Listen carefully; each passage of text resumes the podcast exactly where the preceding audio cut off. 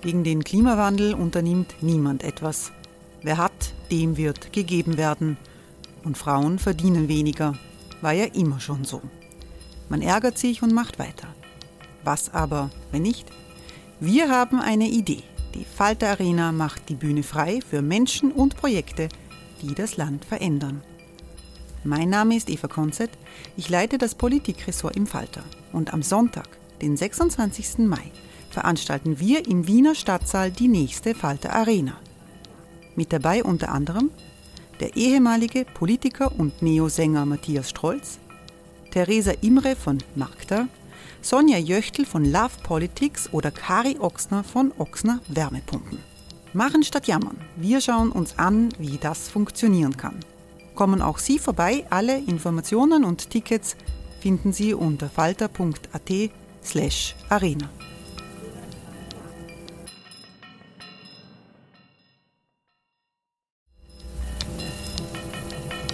slash arena. Falter-Podcasts werden durch Werbung unterstützt.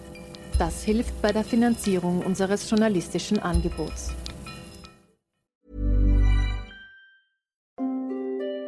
Hereinspaziert durch unser Burgtor. Ob Burgherr, Ritterin, Stallbursche oder Gauklerin. Die Burg Liechtenstein in Maria Enzersdorf bei Wien lädt zu Erkundungen ein und weckt bei Groß und Klein die Abenteuerlust. Erbaut im Jahr 1130 ist die Burg bis heute zu 60 Prozent im Originalzustand erhalten. Waffenkammer, Turmzimmer und Ritterstube.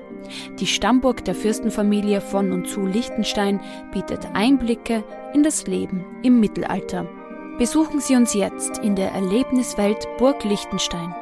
Jeden Sonntag mit eigener Kinderführung. www.burgliechtenstein.eu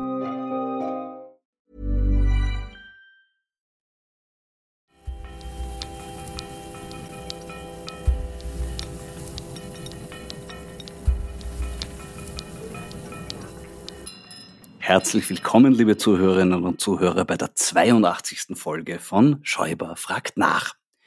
Die SPÖ-Mitgliederbefragung hat ein wirklich außergewöhnliches Ergebnis gebracht.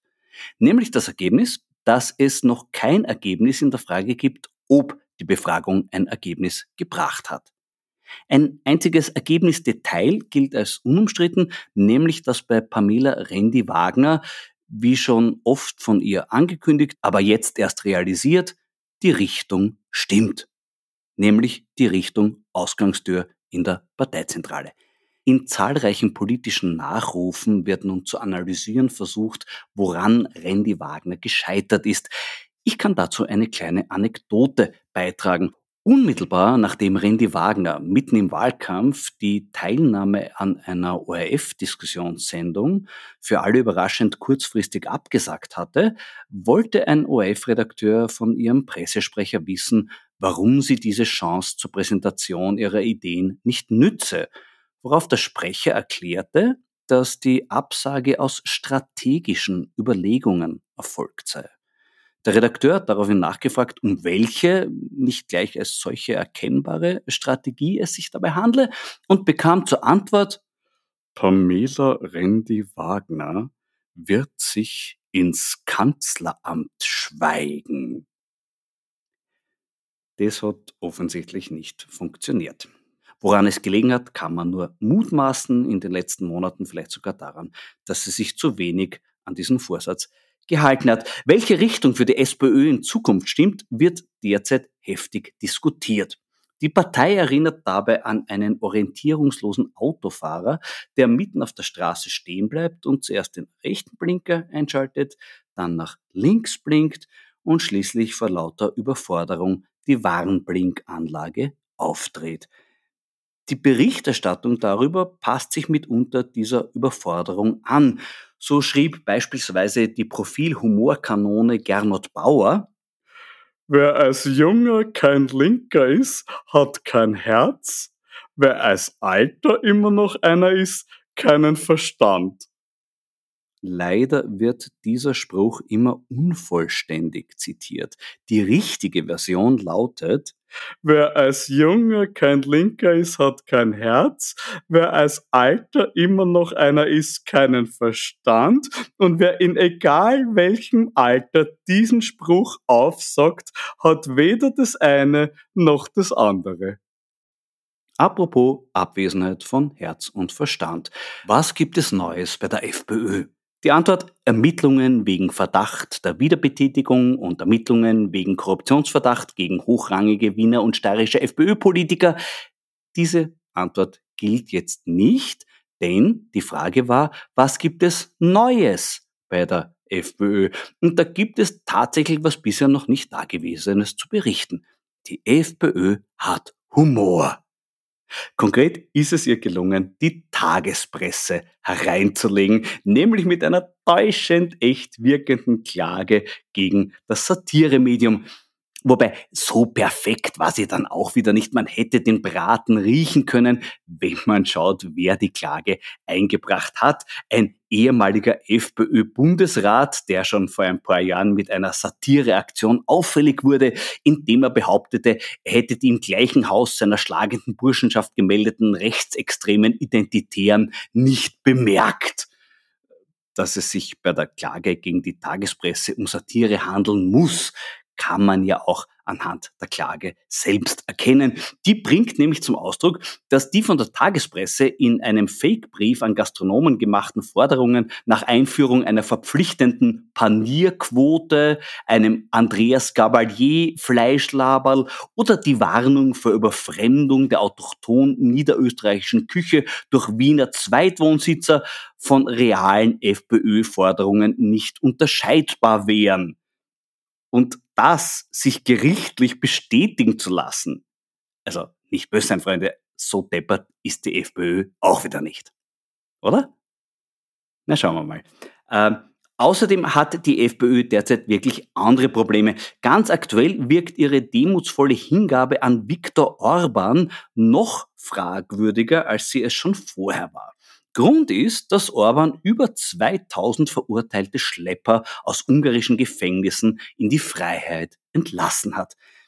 Das mag im ersten Moment völlig konträr zu Orbans bisheriger Politik wirken, ist aber in Wahrheit ganz im Gegenteil. Absolut logisch, folgerichtig im Sinne von Orbans Grundhaltung. Schlepper betrügen Menschen mit falschen Versprechungen. Der Orban-Clan betrügt Europa um Fördergelder. Orbans Haftentlassungen der Schlepper sind ein Solidaritätsakt unter Betrügern. Man nennt das Gauner-Solidarität.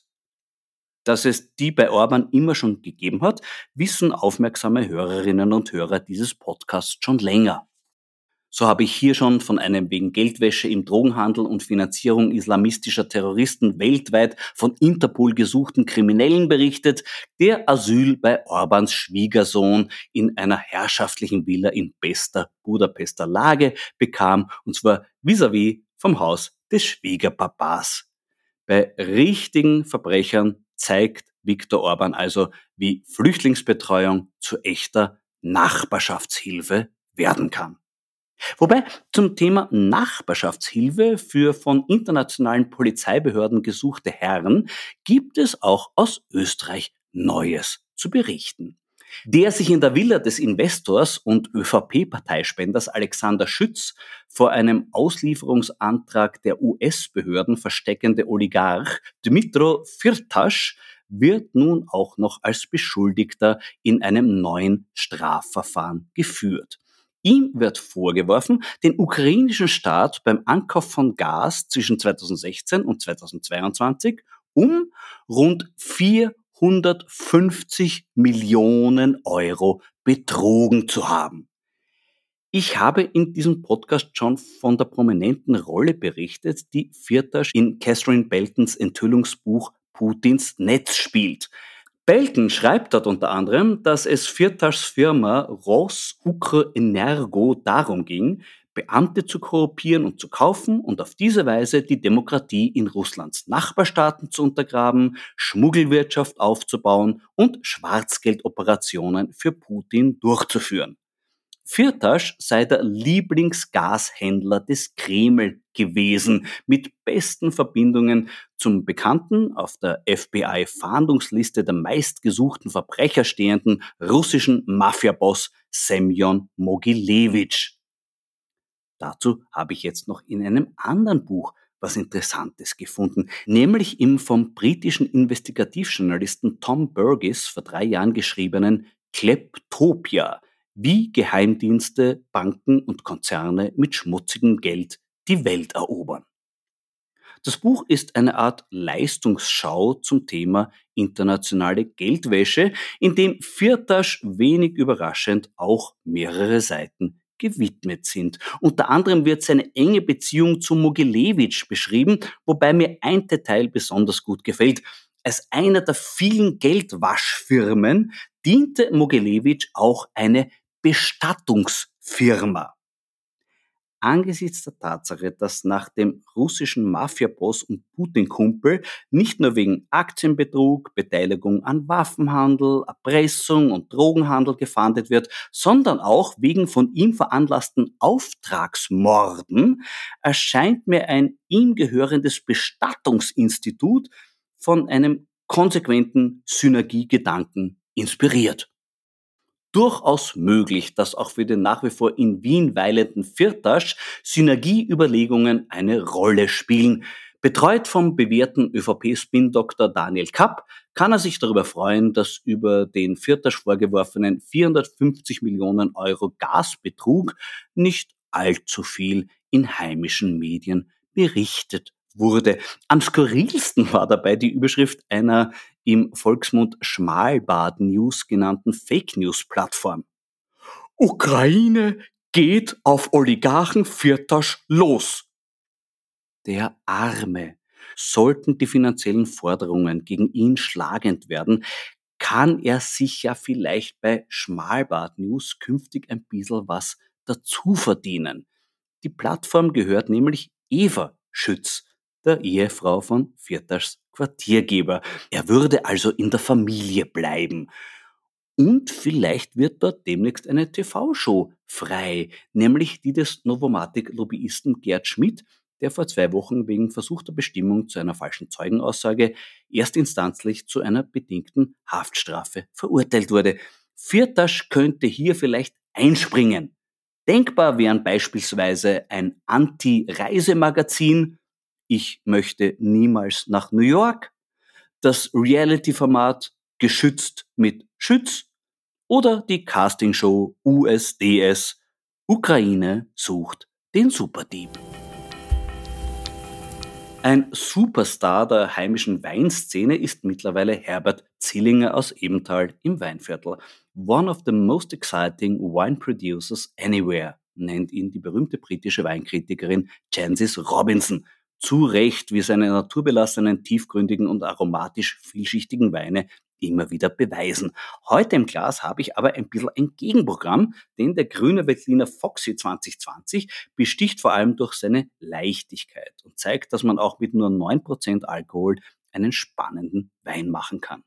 Dass der auch preislich im einstelligen Bereich bleibt, macht ihn noch erfreulicher. Prost! Weil ich vorhin von einer Fake News Plattform berichtet habe. Eigentlich will ich da so wenig Namen nennen wie möglich, weil Stop making stupid people famous. Ich möchte lieber jene zu Wort kommen lassen, die das Gegenteil machen. Also tatsächlich versuchen, der Wahrheit so nahe wie möglich zu kommen. Ein Mann, der das seit vielen Jahren unermüdlich und immer wieder aufs Neue versucht, ist heute mein Gast, nämlich Armin Wolf. Grüß dich, Armin. Hallo Florian. Im Zeitalter allgegenwärtiger Fake News hast du mit Peter Filzmeier das Buch Der Professor und der Wolf, das Einmaleins der österreichischen Politik geschrieben. Es erscheint mir in seinem Erklärungswillen grundlegender Fakten als eine Art Fake News Gegengift. War das für euch auch eine Motivation, dieses Projekt zu machen? Auf eine gewisse Weise schon, weil tatsächlich der Anlass ja dafür war, der Präsidentschaftswahlkampf im Herbst, äh, als da doch ein paar, sagen wir mal, verhaltensauffällige Kandidaten äh, sich beworben haben und in ihren ersten Interviews gesagt haben, was sie denn nicht alles als Bundespräsidenten machen werden, vom Entlassen der Regierung, das ginge ja noch, äh, bis zum Ausschreiben von äh, Neuwahlen, dem Ende der Russland-Sanktionen, dem Bekämpfen der Inflation. Also gerade, dass sie nicht Badewetter und Freibier für alle für sechs Jahre versprochen haben. Und da dachte ich mir tatsächlich, vielleicht sollte man mal der geneigten Wählerschaft erklären, was der Bundespräsident denn überhaupt darf und kann und soll und wozu es den gibt. Und habe mir dazu eben den Peter Filzmeier gesucht. Und als wir dann schon dabei waren, haben wir uns gedacht, naja, wenn wir jetzt schon den Bundespräsidenten erklären, dann können wir doch den Rest auch gleich erklären. Und das war dann quasi, so ist das Projekt entstanden, Sie gesagt haben, grundlegendes Wissen über Politik und was in Österreich überhaupt möglich ist, fehlt offensichtlich so weit in der Bevölkerung, weil nicht einmal die Kandidaten es wissen. Ja, wobei ich ja nicht sicher bin, ob es die Kandidaten nicht wissen äh, oder gewusst haben. Da da traue ich mir kein Urteil zu. Äh, und ich würde der Bevölkerung da jetzt auch keine große Schuld geben, weil äh, es jetzt nicht die Aufgabe äh, von Menschen, ich weiß nicht, die, die tagsüber in der Bäckerei stehen oder in der Steuerberatungskanzlei arbeiten oder am Abend kellnern, mit dem Bundesverfassungsgesetz unterm Arm rumzulaufen und ähm, alle österreichischen politischen Institutionen und ihre Kompetenzen zu kennen. Aber äh, was ich mir schon gedacht habe und was ich mir schon sehr, sehr lange denke, ist, dass wir ja in unserer täglichen Arbeit, äh, wir in den Nachrichten, aber zum Teil ja auch ähm, du in dem, was du machst, äh, schon sehr viel auch voraussetzen. Jetzt nehme ich mal an, dass die Leute, die deinen Podcast hören oder in deine Programme gehen, äh, politisch sehr interessiert und wohl auch überdurchschnittlich informiert sind. Aber wir machen ja die Zeit im Bild 1 oder die Zeit im Bild 2 schon für eine sehr, sehr breite Bevölkerungsschicht. Und wir setzen da oft Dinge voraus, die wir nicht jeden Tag erklären können in 1,30 oder 2,30 die aber einfach objektiv viele Menschen nicht wissen. Also ähm, dreimal die Woche hörst du in der ZIP, dass ein Gesetz in, in, die Begutachtung gegangen ist. Und ich würde mich wetten trauen, dass 90 Prozent der Menschen nicht wissen, was das heißt. Der Kampf gegen Fake News ist uns durchaus äh, ein, ein, gemeinsames Anliegen. Äh, jetzt ist aber eine Frage, die ich mir oft stelle, wenn man Fake News als solche entlarvt, soll man dann überhaupt ihre oft grindigen Quellen benennen oder macht man damit am Ende noch Werbung für sie? Das ist eine gute Frage. Es gibt überhaupt viele Irrtümer oder Missverständnisse im Zusammenhang mit Fake News. Also zum einen, wann soll man sie mal überhaupt aufgreifen? Ne? Also der berühmte Streisand-Effekt. Ähm, ist nicht bei vielen Dingen überhaupt mal gescheiter, äh, man ignoriert sie. Ich glaube tatsächlich, man sollte sich erst damit beschäftigen, wenn sie eine gewisse Breitenwirkung erreicht haben, weil sonst macht man sie eigentlich nur unnötig populär. Und dann ist äh, ja ein äh, sehr beliebter Fehler, vor allem am Anfang gewesen, es wird langsam besser, äh, dass man die Fake News mal in der Überschrift oder in der Ankündigung wiederholt äh, und sie damit erst recht weiter verbreitet.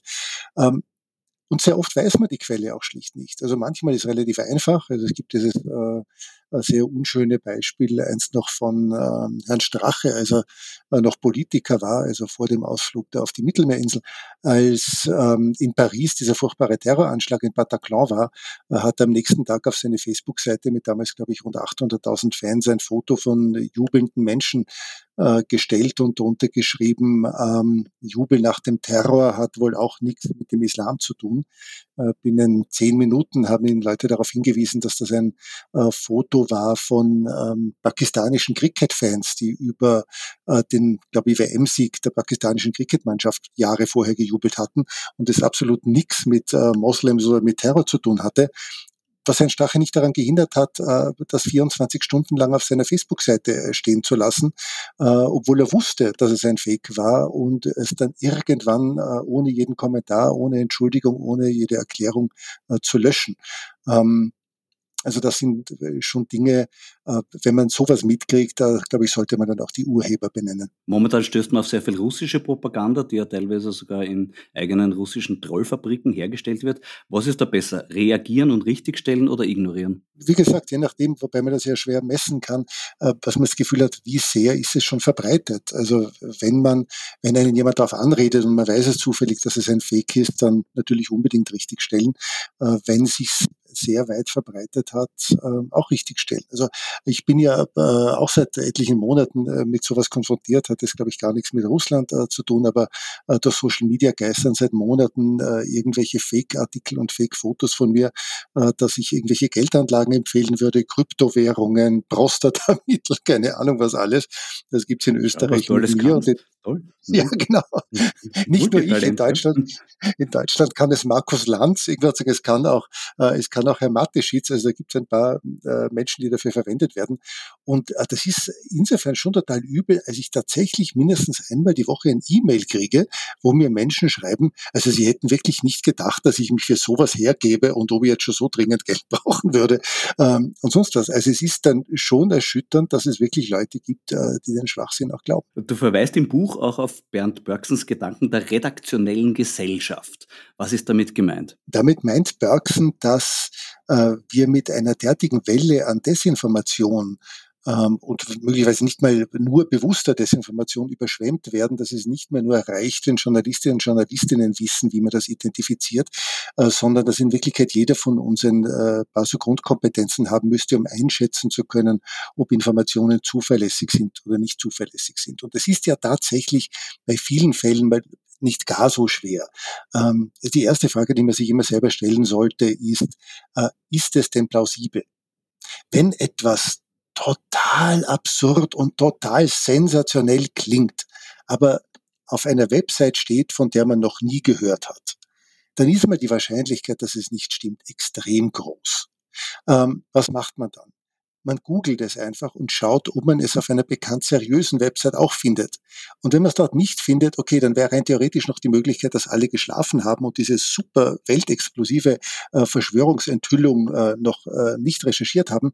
Aber wenn es, sagen wir mal, zehn Stunden später noch immer auf keiner seriösen Website aufgetaucht ist, dann stimmt es einfach nicht, weil seriöse Medien, und zwar auf der ganzen Welt, nicht im Business sind, sensationelle Dinge zu verschweigen sondern unser Geschäft ist es, besonders interessante Dinge zu erzählen.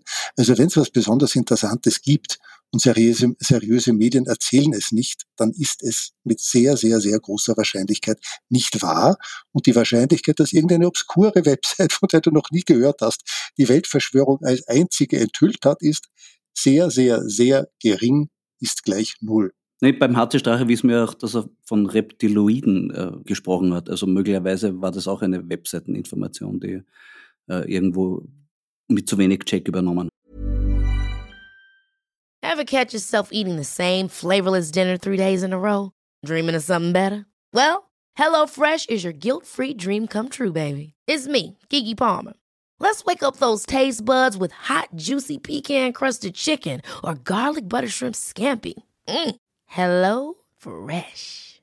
Stop dreaming of all the delicious possibilities and dig in at HelloFresh.com. Let's get this dinner party started.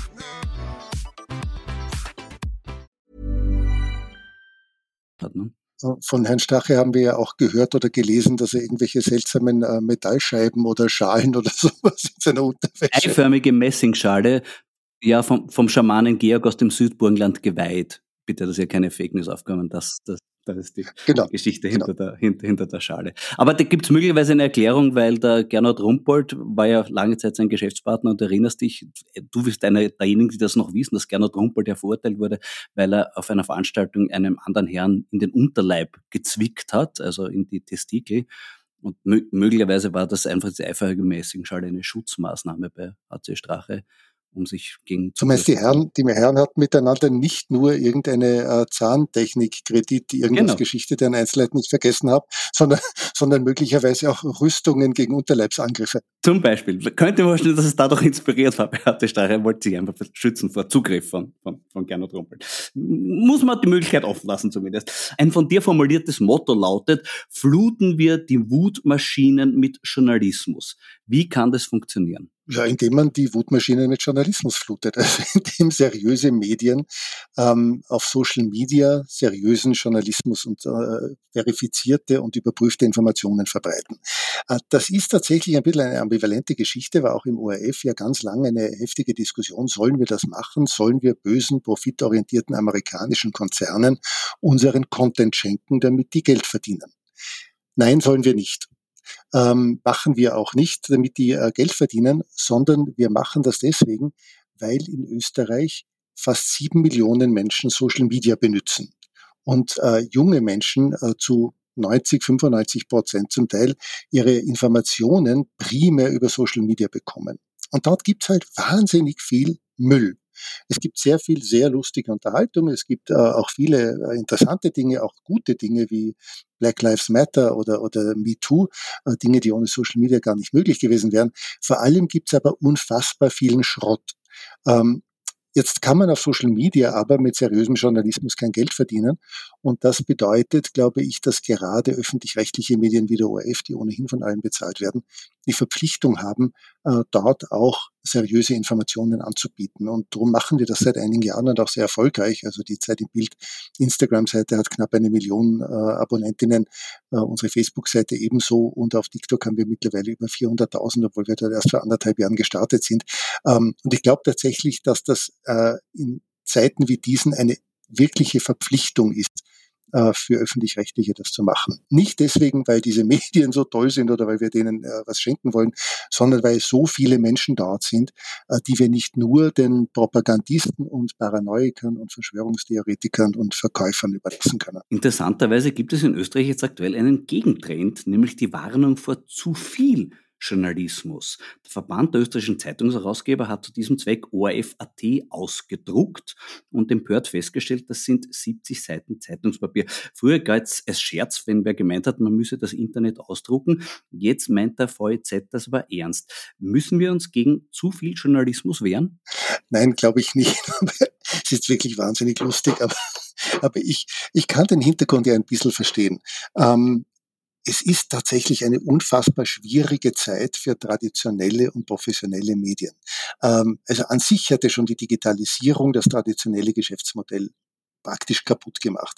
Äh, in Österreich, jedenfalls in so einem kleinen Land, hat noch niemand ein, ein wirkliches Geschäftsmodell für, für digitale Medien mit seriösem Journalismus gefunden.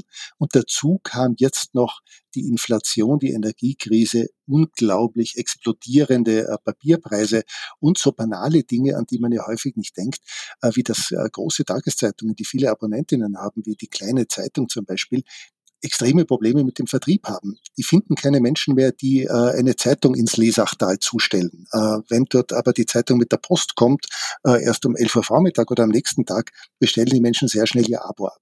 Das heißt, die haben tatsächlich sehr, sehr, sehr ernstzunehmende existenzielle Probleme und noch keine wirkliche Lösung dafür. Und das verstehe ich total und das äh, macht mir große Sorgen als Staatsbürger und ich respektiere, dass das äh, den Verlegern große Sorgen macht. Ich glaube nur tatsächlich, äh, äh dass die Aktion jetzt der letzten Wochen zu glauben, äh, dass alles wäre vorbei, wenn man ORF.at zusperrt äh, oder abschaltet oder zumindest einschränkt auf lauter 300 Zeichen, nicht 300 Zeilen, sondern 300 Zeichen Meldungen, ist halt ein Traum und eine Illusion und wird nicht stattfinden. Und äh, wenn man ORF.at morgen abschaltet, wird keine einzige österreichische Zeitung ein einziges Abo mehr verkaufen. Mich erinnert die Denkweise ein bisschen so an einen klassischen FPÖ-Ansatz, mit der die FPÖ Wähler versucht anzusprechen, nämlich wir können dein Leben zwar nicht verbessern, aber wir sorgen dafür, dass es anderen schlechter geht als dir. Äh, ist das angesichts der Zukunftsperspektive in der Medienbranche ein, ein brauchbarer Lösungsansatz? Ich arbeite beim öffentlich-rechtlichen Rundfunk und bin kein Satiriker, deswegen überlasse ich die untergriffige Polemik dir. Du distanzierst dich von dieser untergriffigen Polemik mit, mit, mit, mit, der vom Medienrecht gebotenen Deutlichkeit. Apropos Medienrecht. Der Medienpolitik ist im Buch ein ganzes Kapitel gewidmet. Unter anderem geht es bei euch um die Frage, ist Österreich eine Mediokratie oder eine Boulevarddemokratie?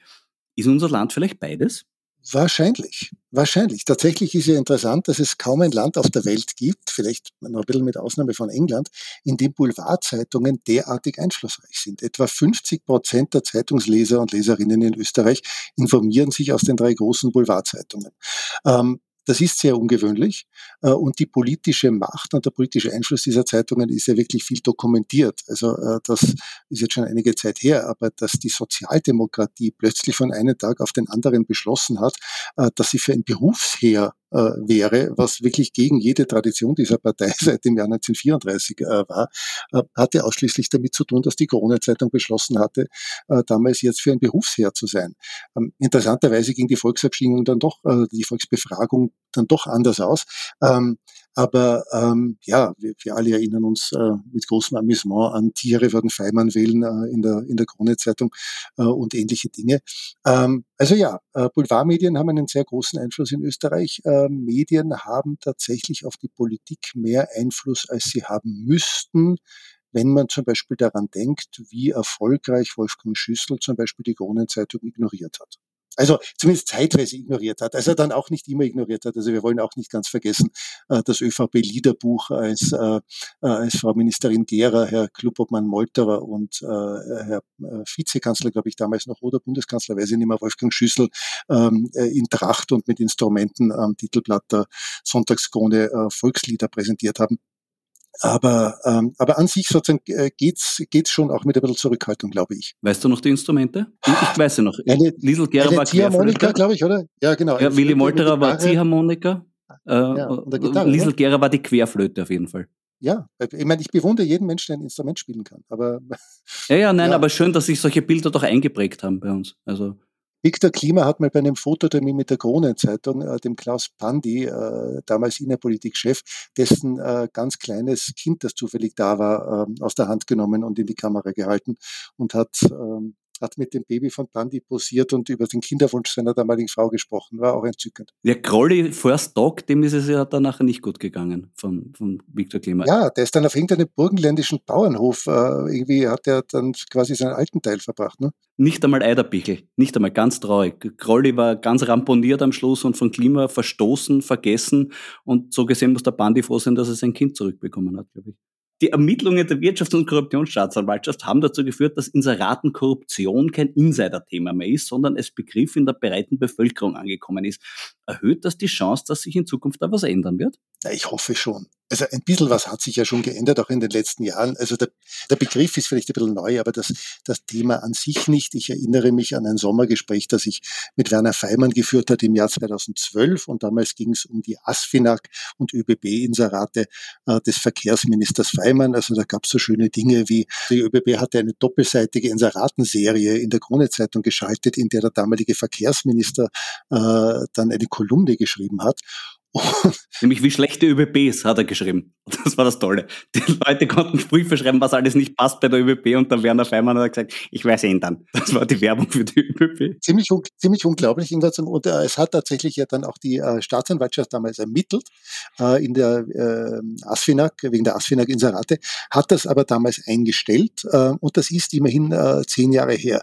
Was damals schon passiert ist, ist, dass es ein paar Gesetzesänderungen gab, also diese ganz primitiven Inserate, wie das auf Steuerzahlerkosten den Menschen äh, erzählt wird, wie äh, toll die Regierung ist mit großen Köpfen der Politiker in den Inseraten. Die gehen nimmer. Also die Inserate müssen zumindest so tun, als hätten sie irgendeine Art von Informationswert und es dürfen keine Politikerköpfe mehr drauf sein.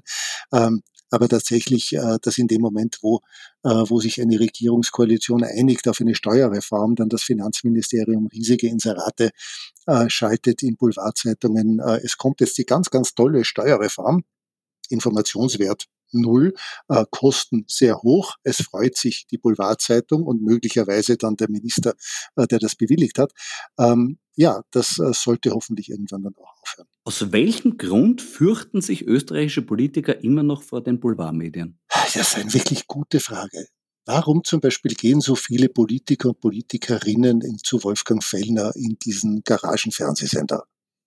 Ich weiß es nicht. Vielleicht wird hier Pressefreiheit mit Erpresserfreiheit verwechselt. Ich habe schon gesagt, die Polemik überlasse ich dir, aber ähm, also, aber du hast auch keine Erklärung, warum sie es tun. Nein, ich habe null, ich habe null Erklärung dafür. Also äh, wenn man wenn man sehr häufig oder länger im Fernsehen ist und das bin ich ja jetzt äh, doch schon recht lange, dann wird ja gelegentlich auch über jemanden geschrieben und das heißt, äh, man hat auch in irgendeiner Weise, weiß ich, Pressekontakte. Ja. Ähm, ich spreche nicht mit OE24 seit vielen Jahren und es funktioniert. Also die schreiben ab und zu irgendwas, irgendwas Blödes über mich, jetzt aber auch nicht irgendwie so oft. Sie schreiben nichts Freundliches über mich, aber das ändert nichts an meinem Leben und es ändert nichts irgendwie an meinem Job. Es funktioniert tadellos. Man muss nicht. Ja? Ähm, es gibt ein interessantes Medium in Österreich, das äh, wahrscheinlich jetzt nicht allzu viele Leute kennen, äh, die uns zuhören, äh, so eine Art Schülerzeitung für die Werbebranche. Ähm, und äh, die in einer lachhaften Auflage irgendwas erscheint, äh, aber knallevoll ist irgendwas mit Inseraten. Mir ist immer ein totales Rätsel, warum da so viele Inserate drinnen sind, weil es hat, wie gesagt, eine Auflage, das könntest mit dem Leiterwagel aus, äh, austragen. Ähm, und der Herausgeber, der Verhaltensauffällige dieser Zeitung, schreibt sehr gerne sehr unfreundlich über mich. Äh, und er hat mal, ich glaube, sieben oder acht Leitartikel hintereinander mir gewidmet, die wirklich sehr, sehr, sehr unfreundlich waren. Und es war wurscht, das hat mich noch nie jemand darauf angeredet. Never ever. Und ich weiß nicht ganz genau, warum Menschen irgendwas sagen, dann in der Hoffnung, was nicht über sie würde vielleicht nicht schlecht geschrieben, irgendwo irgendwelche Inserate schalten, weil so what? Ja, das, das kenne ich, dieses Medium, das landet bei mir sofort in meinem großen Rundordner. Und der Herausgeber, der Herr Mucher, ist ja wirklich ein Wolfgang Fellner in der Richard Lugner Version. Also ja, es ist vollkommen, vollkommen sinnlos und vollkommen irrelevant. Und natürlich kann man die Dinge ignorieren auch. Ne? Apropos Wolfgang Fellner, in dem Buch, äh, den dem Buch vorangegangenen Podcast trinkst du aus einem Heferl mit der Aufschrift Journalisten sind sowieso die größten Huren unseres Planeten. Ein legendäres Strache-Zitat aus dem Ibiza-Video. Woher hast du das Heferl? Das hat mir meine hinreißende Frau mal geschenkt. Kriegt der Strache da dann Themen? Keine Ahnung, ich glaube aber eher nicht. Aber ich habe noch nicht darüber nachgedacht. Offenbar nicht allzu viele da im Internet, die immer regelmäßig zu Spenden aufruft. Also. Relevant, da ist ja, was Strache im Video über die geplante Urbanisierung österreichischer Medien sagt. Siehst du diese Gefahr als gebannt oder ist die noch immer vorhanden? Naja, also die momentane Regierung, glaube ich, äh, legt jetzt nicht so sehr drauf an. Ähm, äh, also ich glaube, äh, zumindest die Grünen würden versuchen, das irgendwie zu verhindern. Und ich habe jetzt auch nicht den Eindruck, äh, dass die Frau Raab äh, unbedingt Orbansche Verhältnisse einführen möchte. Aber mein Gott, nachdem der Herr Kickel in jeder Rede praktisch jetzt Herrn Orban als sein Vorbild rühmt, halte ich jetzt nicht für ausgeschlossen, dass wenn er die Möglichkeit äh, dazu hätte, äh, dass er in die Richtung gerne was probieren würde. Also wir wissen ja mittlerweile, ähm, dass tatsächlich nur das Ibiza-Video verhindert hat, dass die ORF-Gebühren abgeschafft wurden äh, im Jahr 2019. Also ÖVP und FPÖ waren sich damals einig äh, und wollten das damals machen und hätten es ein paar Monate später gemacht, hätten den ORF ziemlich sicher deutlich geringer aus dem äh, staatlichen Budget finanziert und damit verstaatlicht. Und das wäre tatsächlich ein gewaltiger erster Schritt Richtung Urbanisierung gewesen. Ich möchte nicht ausschließen, dass wenn Herr Kickel die Möglichkeit dazu bekommt, dass er das dann wieder versucht und wenn er einen Koalitionspartner findet, äh, der da mitmacht, weil er wird wohl keine absolute Mehrheit bekommen, ähm, dann kann es schon in die Richtung gehen. Was ist wahrscheinlicher?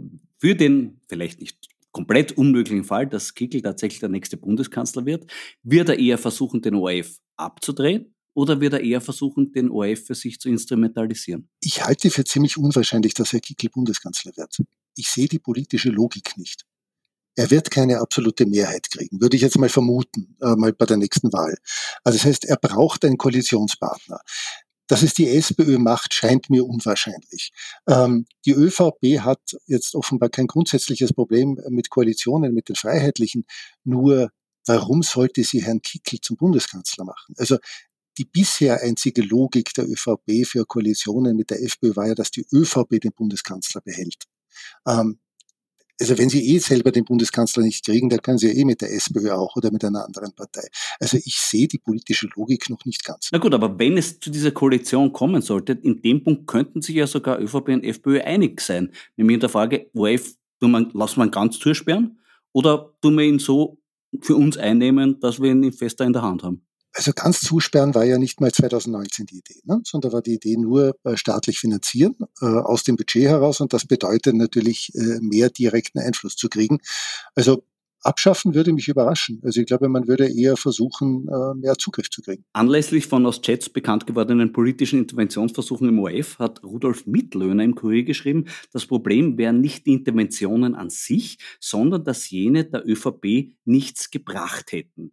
Fehlt der ÖVP da einfach im ORF ein Richard Grasl? Aber ich habe keine Ahnung, was der ÖVP so fehlt. Aber ähm, dass die Interventionen der ÖVP nichts gebracht hätten, also ich arbeite dort jetzt schon ziemlich lange und habe das Gefühl, dass seit wir uns im Jahr 2006, und das ist jetzt doch schon ziemlich lang her, erfolgreich gegen den damaligen Chefredakteur gewehrt haben, dass eigentlich fallen mir jetzt keine Interventionen ein, die was gebracht hätten. Also ich glaube, da hat sich wirklich was geändert. Ähm, das war tatsächlich früher ein Problem Und ich glaube, dieses Problem haben wir ziemlich gut in den Griff gekriegt. Die Redaktion ist sehr selbstbewusst. Die Redaktion hat eine extrem starke äh, Redaktionsvertretung.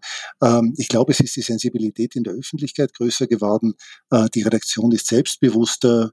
Äh, also direkte Interventionen sind nicht das Problem. Das Problem sind äh, Side-Letters äh, über Personalbesetzungen, äh, die dann möglicherweise irgendwie stattfinden. Und die sind nicht einmal so sehr das Problem, äh, weil damit so direkt in die Berichterstattung eingegriffen würde, sondern die sind vor allem deswegen ein Problem, glaube ich, äh, weil man damit im ORF äh, jüngeren Menschen signalisiert, wenn du hier Karriere machen willst, irgendwie solltest du dich an eine Partei anlehnen, die dich dann fördert. Und das ist natürlich genau das falsche Signal. Äh, wenn du hier Karriere machen willst, sollst du deine Arbeit möglichst gut machen. Ähm, und darum sind diese Absprachen äh, so fatal und darum finde ich auch diese äh, Besetzung des Stiftungsrates nach den derzeitigen Kriterien ähm, so ein fatales Signal. Nicht deswegen, weil irgendjemand direkt in die Nachrichtensendungen eingreifen würde. In eurem Buch vergleichst du Interviewer mit Kellnern, denn die müssten auch zu allen Gästen gleich freundlich bleiben. Aber wenn der Gast sie anrülpst oder sich ins Tischtuch schneuzt, haben dann nicht auch Kellner ihre Grenzen? Und wann sind die bei dir als Interviewer erreicht? Ich bin sehr tolerant äh, und ähm, gleichmütig und äh, einigermaßen phlegmatisch und um 22 Uhr auch schon müde. Ähm, also ich, es gab ein einziges Interview in äh, den 20 Jahren, die ich das mache, das äh, ganz, ganz, ganz knapp am Abbruch war, nämlich wirklich ein paar Sekunden davor. Das war jenes mit Frank Stornach. Ähm, ansonsten äh, breche ich Interviews nicht ab. Ich antworte irgendwas deswegen mit diesem Kellnervergleich oder auch mit einem Arztvergleich ähm, oft, weil ich eben gefragt werde, ob es einen Unterschied macht, äh, ob man Menschen interviewt, die einem sympathisch sind oder weniger sympathisch sind oder, oder die man wählen würde oder nie wählen würde.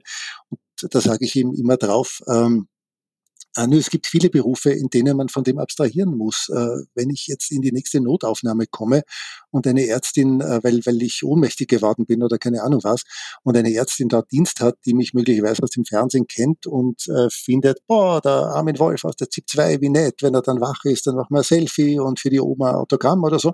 Oder die denkt sich, boah, der Wolf, das gefrasst aus der ZIP 2 bei mir am OP-Tisch das muss sie trennen können. Die muss mich bestmöglich medizinisch versorgen können, äh, ganz egal, was sie über mich denkt. Und wenn sie das nicht trennen kann, darf sie nicht Ärztin werden. Und das ist bei mir genau das Gleiche. Ich operiere, was kommt. Da muss ich jetzt aber eine Lebenshilfefrage stellen, weil du ja nicht nur die Gespräche nicht abbrichst, sondern du verlierst auch nie die Kontenance. Was ist das Geheimnis deiner Gelassenheit? Sage ich doch, ich bin schon müde um 22 Uhr. Ich mache das schon so lange, irgendwas, das ist halt ein Teil des Jobs. Also ich kann irgendwie nicht anfangen, äh, mit den Leuten äh, rumzukäppeln. Also äh, geht einfach nicht. Aber äh, ja. Es fasziniert mich immer wieder aufs Neue. Also, ja, nein, muss ich sagen, vielleicht sollte ich es mit der Müdigkeit probieren, weil ich könnte das nicht. Ja, später aufzeichnen, ja. In einem Interview hast du gesagt, meine Erfahrung aus 38 Jahren Journalismus ist, es gibt deutlich weniger Strategie, als man glaubt. Wie meinst du das? Ja, viel, was man glaubt, irgendwie, das äh, stecken total sinistere Pläne dahinter oder Strategie oder gar Verschwörungen irgendwie ist einfach nur passiert oder Bautschat oder also, also es gibt wirklich wenig Verschwörungen, glaube ich. Wenn man sich so wie du viel mit Politik beschäftigt, kommt zwangsläufig irgendwann die Frage, warum gehen Sie nicht selber in die Politik? Was antwortest du da den Fragestellern? Weil ich sehr viel besser darin bin, Politik zu beobachten, als ich wäre, äh, sie zu machen. Äh, weil mir dafür ganz viele Talente fehlen würden. Das habe ich immer schon geahnt. Und dann habe ich äh, ein paar Jahre lang meine Dissertation recherchiert über prominente QuereinsteigerInnen in der Politik. Und äh, da sind in Österreich etliche Journalistinnen und Journalisten dabei gewesen, von Ursula Stenzel über den Herrn Bretter-Ebner bis zu Josef Bockal, ähm, Hans-Peter Martin und noch ein paar andere. Und ähm, und ich habe mich sehr intensiv mit den politischen Karrieren dieser Quereinsteiger äh, beschäftigt und die waren nicht immer nur super erfolgreich. Und die sind alle an sehr ähnlichen Dingen gescheitert und genau an den gleichen Dingen würde ich auch scheitern ich kann ganz wenige Dinge, aber eine der Dinge, die ich glaube, ich halbwegs kann, ist irgendwie, ich äh, kann halbwegs einschätzen, was ich kann und was ich nicht kann. Ich finde es auch schön, dass so ein Quereinsteiger auch ein bisschen Inspiration für das Buch geliefert hat, weil der Tassilo Valentin saß bei dir und du hast ihm nachgewiesen, dass Sachen, die er geschrieben hat, nicht stimmen. Das hat ihm gar nicht gefallen. Also es war eine ganz klare Situation. Fake News werden als solche entlarvt und vis-à-vis sitzt jemand, der das einfach nicht wahrhaben will. Was macht man da quasi als Entlarver? Ja, das ist tatsächlich eine schwierige Situation, weil äh, also das war deswegen ganz skurril, weil äh, ich bin ja ein fleißiger Mensch und habe in der Vorbereitung auf das Interview mit Herrn Valentin äh, tatsächlich alle seine Bücher gelesen. Also nicht alle, weil zwei Bände gibt's nicht mehr, aber von den zehn, glaube ich, acht oder von neun, sieben, ich weiß nicht mehr genau. Ähm, es ist eine Ansammlung alle seiner, seiner Kolumnen, die er da in der Krone geschrieben hat. Und ich war völlig fasziniert, weil es genau das passiert beim Lesen, was ich vorhin gesagt habe, wie man Fake News relativ schnell äh, enttarnt. Du liest etwas, das dir total unplausibel vorkommt. Und dann sollte der erste Schritt nicht sein, dass man es glaubt und weiter erzählt, sondern dass man schaut, kann das stimmen? Ja? Ähm, und das Interessante ist, äh, Herr Valentin ist ein bisschen redundant, also er wiederholt äh, seine Kolumnen regelmäßig. Es gibt nur ungefähr 15 verschiedene Kolumnen, äh, von denen er jede, glaube ich, schon 10 oder 20 Mal geschrieben hat, leicht abgeändert, und in der immer die gleichen falschen Behauptungen vorkommt, vorkommen. Und ich habe die gegoogelt und ich war wirklich bass erstaunt, was da alles, also falsch zusammengedichtet, äh, höchst selektiv interpretiert oder einfach frei erfunden äh, war. Ähm, und ich wusste das dann, dass das so war und habe ihn halt im Interview damit konfrontiert und tatsächlich ist ein gewisses Problem, wenn er dann sagt, es stimmt nicht. es, es, es, ist alles wahr. Und ich kann sagen, nein, es ist nicht wahr. Er kann auch sagen, doch, es ist schon wahr. Ich sage wieder drauf, nein, es ist nicht wahr. Ähm, und das ist tatsächlich am Fernsehinterview nicht auflösbar. Also ich, ich habe dann danach auf Twitter einfach ein paar Belegstellen äh, vertwittert, aber tatsächlich ist im Fernsehen nicht auflösbar. Äh, was mich übrigens erinnert an äh, jenes Interview, das vielleicht äh, eine meiner größten Niederlagen je war und äh, das Interview, an das ich mich am wenigsten gern oder äh, jedenfalls sehr ungern zurückerinnere, mit Richard Lugner als Präsidentschaftskandidat. Ähm, äh, sechs Jahre vorher, äh, dem ich gesagt habe, äh, Sie haben gesagt, Sie äh, schmeißen als Bundespräsident die Regierung hinaus und, ähm, und ordnen dann Neuwahlen an. Äh, das können Sie nicht als Bundespräsident. Ich sage, doch, das kann ich, steht in der Verfassung. Das können Sie nicht. Brauchen Sie einen Vorschlag der Bundesregierung. Sagt er, äh, nein, brauche ich nicht. Sage ich, doch, brauchen Sie schon. Er sagt, nein, brauche ich nicht. und das ging dann fünfmal irgendwas hin und her. Und äh, letztlich irgendwas sagen, kannst du dann nur hoffen, dass ein Großteil des ZIP-2-Publikums dann hoffentlich doch glaubt, dass ich mehr über die österreichische Bundesverfassung weiß als Herr Lugner und Herr Lugner halt mehr darüber weiß, wie man ein, Einkaufszentrum betreibt als ich. Aber es ist nicht hundertprozentig befriedigend auflösbar. Am Ende eurer letzten Podcast-Folge wirst du nach einem medienpolitischen Wunsch gefragt und du wünschst dir die Entpolitisierung des OF-Stiftungsrates. Hat dieser Wunsch Chancen auf Erfüllung? Ja, schauen wir mal. Ne? Also jetzt liegt ja äh, zurzeit eine Beschwerde des Landes Burgenlands beim Verfassungsgerichtshof äh, über die Zusammensetzung des äh, Stiftungsrats und der wird sich offenbar oder hoffentlich im Juni äh, damit beschäftigen. Und ähm, ich glaube schon, dass es eine gewisse Chance gibt, dass das aufgehoben wird. Falls nicht, ist es, glaube ich, tatsächlich auf längere Zeit irgendwie einzementiert. Und das wäre, glaube ich, sehr, sehr schlecht. Also ich bin ganz sicher, dass einzelne Bestimmungen werden ganz sicher aufgehoben. Äh, also äh, zum Beispiel wie Publikumsräte in den Stiftungsrat dann ausgesucht werden oder Publikumsräte nominiert werden von der Medienministerin. Das kann so nicht äh, verfassungsgemäß sein. Aber das ist halt ein Detail. Grundsätzlich geht es halt darum, ob die Regierung quasi automatisch eine Mehrheit im Stiftungsrat haben soll mit Leuten, die sie nominieren kann. Ähm, und ich hoffe und würde mir wünschen, dass das aufgehoben wird und dann neu geregelt werden muss. Eine ganz naive Frage von mir. Laut Gesetz ist es jetzt schon so, dass Stiftungsräte ihr Amt an keine Weisungen und Aufträge gebunden und mit derselben Sorgfaltspflicht und Verantwortlichkeit wie ein Aufsichtsrat einer Aktiengesellschaft zu erfüllen haben.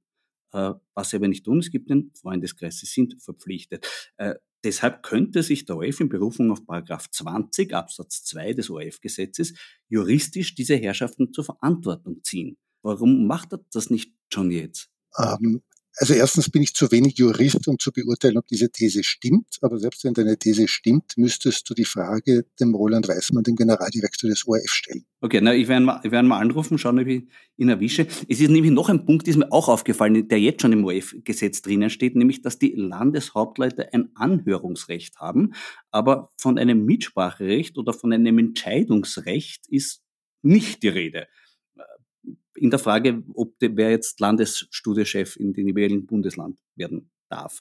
Brauchen wir vielleicht ein unmissverständlich formuliertes Weghörungsrecht? ich glaube, man braucht überhaupt keine Recht der Landeshauptleute in diesem Zusammenhang. Weder anhören, noch weghören, noch zuhören, noch äh, irgendwas. Äh, ich weiß beim besten Willen nicht, was die Landeshauptleute im ORF-Gesetz äh, verloren haben. Der äh, Stiftungsrat Heinz Lederer von der SPÖ bezeichnet die Infragestellung des Stiftungsrates durch ORF-Redakteure als Selbstzerfleischung.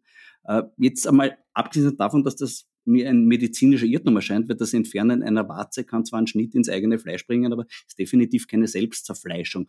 Äh, was wäre eine zukünftige Alternative für den Stiftungsrat? Auch von dieser Polemik distanziere ich mich natürlich mit äh, der vom Medienrecht gebotenen Deutlichkeit.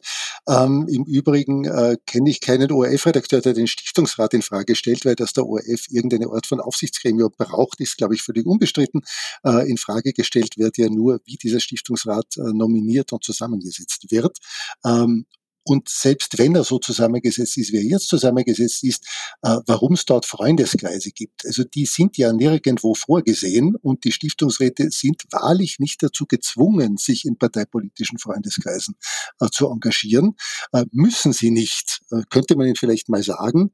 Ihr müsst das nicht. Na, aber das ist vielleicht genau der Punkt, dass sie einfach, man müsste sie informieren. Das ist ja immer auch das Problem beim ORF mit dem Kultur- und Bildungsauftrag. Der Herr Leder hat ja auch gemeint, der ORF hätte durch zu exzessive ökologische Schwerpunkte wie Mutter Erde Publikum verloren. Grund dafür sei, dass es an Breite fehle, etwa Interessen von Arbeitnehmern und Wirtschaft.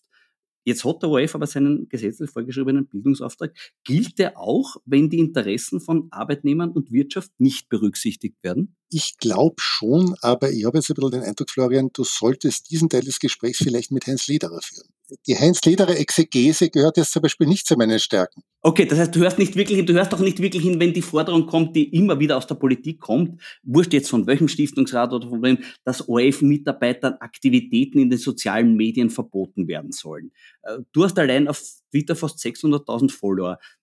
Fürchtet sich die Politik deshalb vor dir? Das weiß ich nicht. Ich hoffe nicht. Also ich möchte keine Politiker haben, die sich äh, vor den Twitter-Accounts von Journalistinnen und Journalisten fürchten, äh, sondern die sind hoffentlich ein bisschen selbstbewusster. Äh, ich höre diese Forderung gelegentlich und lese sie gelegentlich. Ich habe dann immer ganz kurz den Impuls, äh, dem jeweiligen Politiker oder Politikerin, die das sagen, eine Ausgabe des österreichischen Bundesverfassungsgesetzes zu schicken, äh, mach's dann doch nicht und denk mal, Joi. Das heißt aber ernsthaft siehst du die Gefahr nicht, dass dir quasi verboten wird, eines Tages die sozialen Medien zu bespielen? Ich weiß beim besten Willen nicht, wie das mit der österreichischen Verfassung zusammengehen sollte. Äh, dass es gewisse Regeln dafür gibt, wie Menschen, die im ORF arbeiten, soziale Medien bespielen, halte ich für total sinnvoll. Die haben wir ja auch schon lange. Ähm, und äh, ich äh, twittere ja nicht einfach nur, was mir lustig ist, sondern mir ist ja sehr bewusst, wo ich dort arbeite, wo ich arbeite. Und mein Twitter-Account ist zwar kein ORF-Account, sondern mein persönlicher. Und das ORF-Gesetz gilt nicht für meinen Twitter-Account, aber natürlich folgen mir auch deswegen so viele Menschen, weil ich diesen Job habe ähm, und wissen, wo ich, ähm, wo ich arbeite. Und ich habe für mich eine total simple äh, Twitter-Regel. Äh, ich twittere äh, das, was ich auch bei einer Podiumsdiskussion oder in einem Gespräch wie diesem hier sagen würde. Also auch in diesem Gespräch formuliere ich ja möglicherweise ein bisschen salopper, als ich es im ZIP-2-Studio tun würde, weil auch für auch dieses Gespräch ist keine ORF-Sendung. Ja, und mein Twitter-Account ist auch keine ORF-Sendung. Trotzdem weiß ich, wo ich arbeite und deswegen distanziere ich mich gelegentlich mit der vom Medienrecht gebotenen Deutlichkeit von untergriffigen Polemiken des Interviewers. Könnte man theoretisch auch sagen, beim, wenn du ein Buch schreibst, muss man sich vorher anschauen, was das für ein Buch ist und du das dann darfst oder hast du da alle Freiheiten? Also ich habe ja schon ein paar Bücher gemacht äh, und es gibt ja, wie gesagt, auch in unserem aktuellen Buch ein, ein großes Kapitel über Politik und Medien. Äh, ich habe niemanden gefragt, was ich dort äh, schreiben darf. Es hat sich niemand angeschaut vorher. Es hat sich auch bis jetzt niemand beschwert aus dem ORF darüber.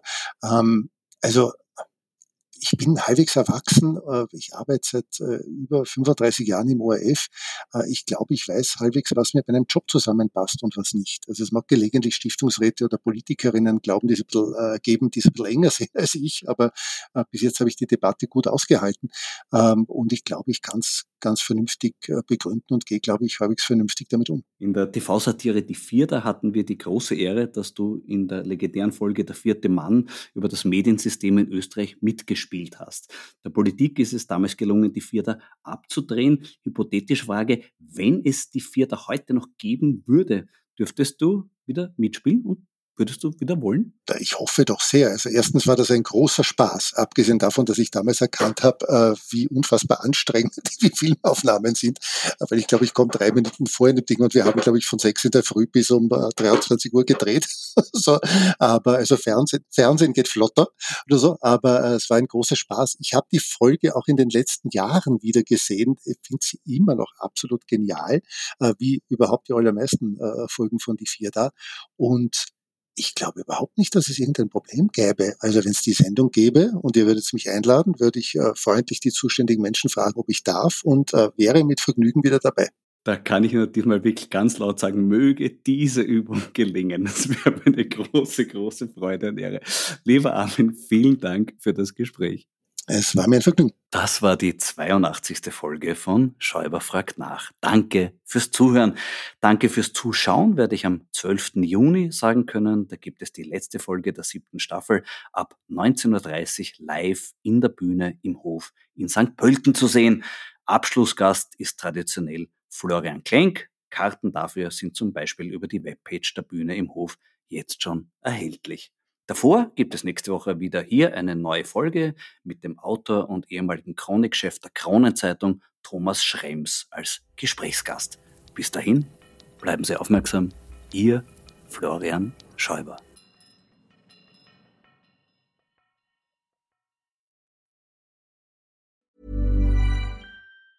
Ever catch yourself eating the same flavorless dinner three days in a row? Dreaming of something better? Well, HelloFresh is your guilt-free dream come true, baby. It's me, Gigi Palmer. Let's wake up those taste buds with hot, juicy pecan-crusted chicken or garlic butter shrimp scampi. Mm. Hello Fresh. Stop dreaming of all the delicious possibilities and dig in at HelloFresh.com. Let's get this dinner party started.